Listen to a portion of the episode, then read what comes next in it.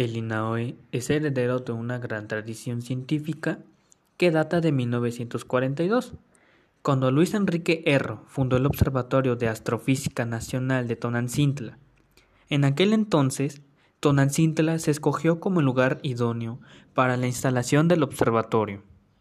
El INAOE posee una colección de alrededor de 15.000 placas astronómicas y astrofotográficas obtenidas en la cámara Smith de diversas regiones de la bóveda celeste, principalmente de las constelaciones de Orión y el Toro, Cáncer, Escorpio, Sagitario, Osa Mayor, Osa Menor, entre otras.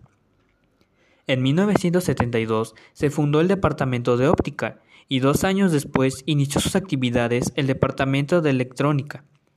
Desde su creación, su objetivo ha sido la preparación de investigadores jóvenes capaces de identificar y resolver problemas científicos y tecnológicos en astrofísica, óptica, electrónica y áreas finas.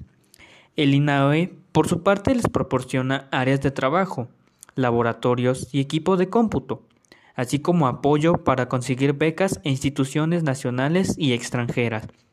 El Instituto Nacional de Astrofísica, Óptica y Electrónica, INAOE, fue creado por decreto presidencial el 11 de noviembre de 1971 como un organismo descentralizado de interés público, ubicado en Tonancintla, Puebla, con los siguientes objetivos: preparar investigadores, profesores, especializados, expertos y técnicos en astrofísica, óptica y electrónica. Procurar la solución de problemas científicos y tecnológicos relacionados con las citadas disciplinas.